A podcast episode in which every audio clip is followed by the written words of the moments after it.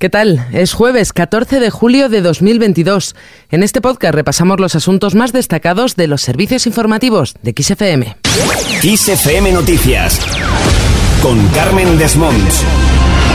El Gobierno va a prorrogar las medidas anticrisis. El Pleno del Congreso ha convalidado este jueves, gracias a la abstención del PP, el segundo decreto ley de medidas anticrisis, que prorroga las ya adoptadas en marzo e incluye otras nuevas, como el cheque de 200 euros para familias con bajos ingresos y patrimonio. El decreto sale adelante gracias a la abstención del PP y al apoyo de gran parte de los grupos, entre ellos PSOE, Podemos, PNV, PDCAT y Bildu. El ministro de la Presidencia, Félix Bolaños, ha pedido a los grupos una convalidación pacífica porque es de sentido común ayudar a las familias. Estamos demostrando que los trabajadores, las empresas, los autónomos, las clases medias necesitan ahora, ahora el apoyo de lo público y necesitan el apoyo de todos nosotros y de todas nosotras. Bolaños ha recordado que, entre otras medidas, se baja el IVA de la luz al 5%, se congela el precio de la bombona de butano y el seguimiento de la prohibición del corte del suministro de agua y gas por impago. Sobre el transporte, el Real Decreto Ley mantiene el descuento de 20 céntimos por litro de gasolina y se suma el descuento de un 30% de abonos de transporte. Como decíamos, el Partido Popular se ha abstenido en la votación ya que consideran que es un plan insuficiente e incompleto, puesto que carece de medidas específicas para las clases medias, tal y como ha explicado Cuca Gamarra, la secretaria general y portavoz del PP. Se pierde una oportunidad de que hayan incorporado o que hayan asumido el compromiso el Gobierno de eh, implementar muchas más medidas que son necesarias, porque se queda corto el Real Decreto como la mayoría de, la sociedad española considera. ¿no? Al final es un parche, son medidas insuficientes.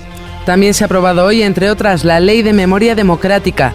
Los socios de la coalición, PSOE y Unidas Podemos, han defendido que se trata de una norma que protege a todas las víctimas, tanto de la guerra civil, la dictadura, como durante la transición, tal y como ha explicado Félix Bolaños. Se homenajea a todas las víctimas de la guerra civil, de un bando y de otro. Y también, por supuesto, se homenajea a las víctimas de la dictadura en nuestro país, que las hubo y muchas.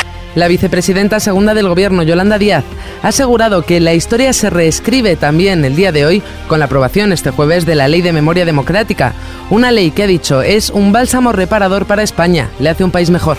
Creo que esta ley es un bálsamo reparador para nuestro país. La democracia empezó en España en el año 31 la recobramos después de un golpe de Estado en el 78 y hoy, afortunadamente, hace mucho mejor a nuestro país. Desde la oposición, en cambio, se han sucedido las opiniones contra esta nueva ley. En la sesión del debate sobre el Estado de la Nación también ha habido momentos tensos, y es que los diputados de RC, que estaban presentes en el hemiciclo del Congreso, han abandonado el salón de plenos.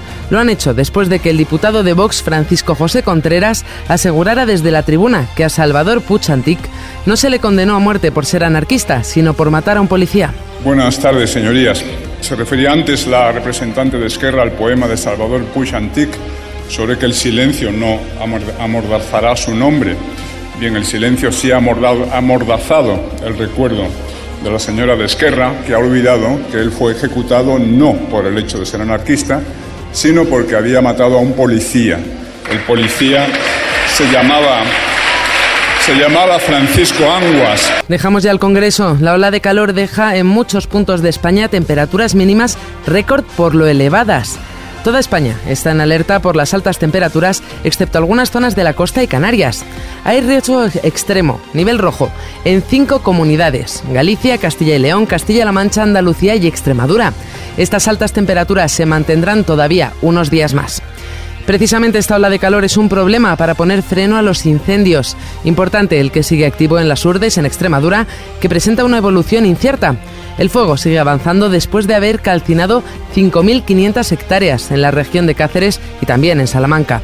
Por el momento, el incendio forestal se ha reactivado este jueves en la zona crítica de Las Mestas, en Cáceres, y avanza en dirección a Salamanca hacia Las Batuecas, donde ha sido desalojado el monasterio de San José. Dejamos este asunto. Bruselas vaticina que España cerrará 2022 con una inflación del 8,1%, la más alta de las grandes economías de Europa. La Comisión Europea ha presentado sus proyecciones macroeconómicas de verano para los 27 que apuntan en esa misma dirección.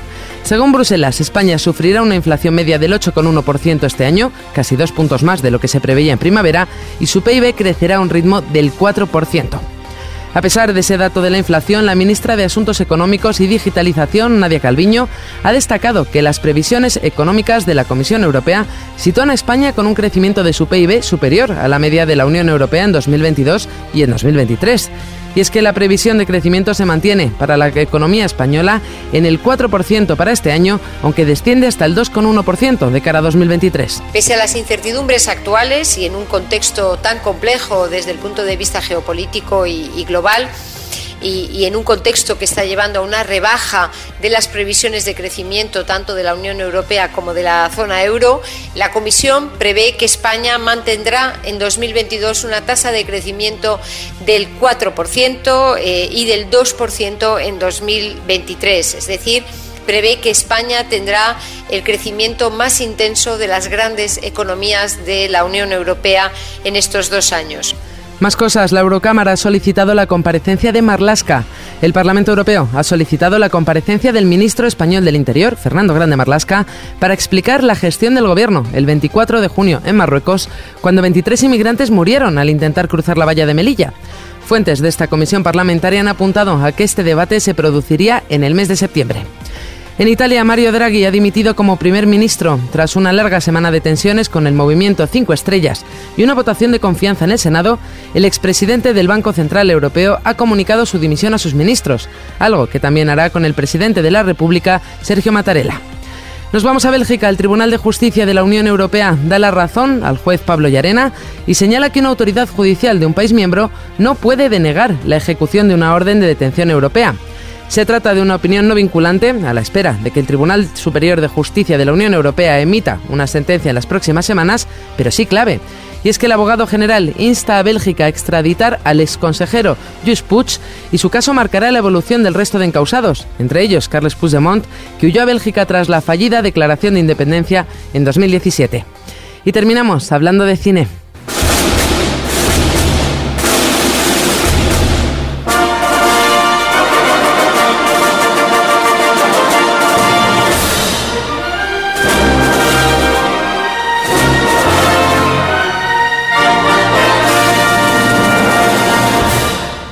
Ya está a las puertas el viernes, que es día de estrenos de cine.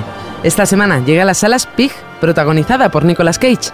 Cuenta la historia de Rob, un hombre solitario que vive en una cabaña medio destartalada en un bosque de Oregón, cuya única compañía y su medio de vida es su cerdita, buscadora de trufas. Estreno también de Entre la vida y la muerte, una película belga que sin embargo está protagonizada por un español, Antonio de la Torre.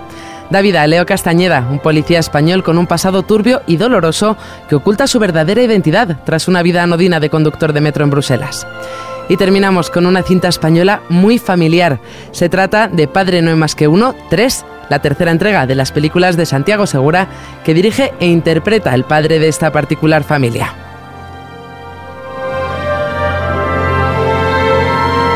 Toda esta información está ampliada en nuestra página web xfm.es.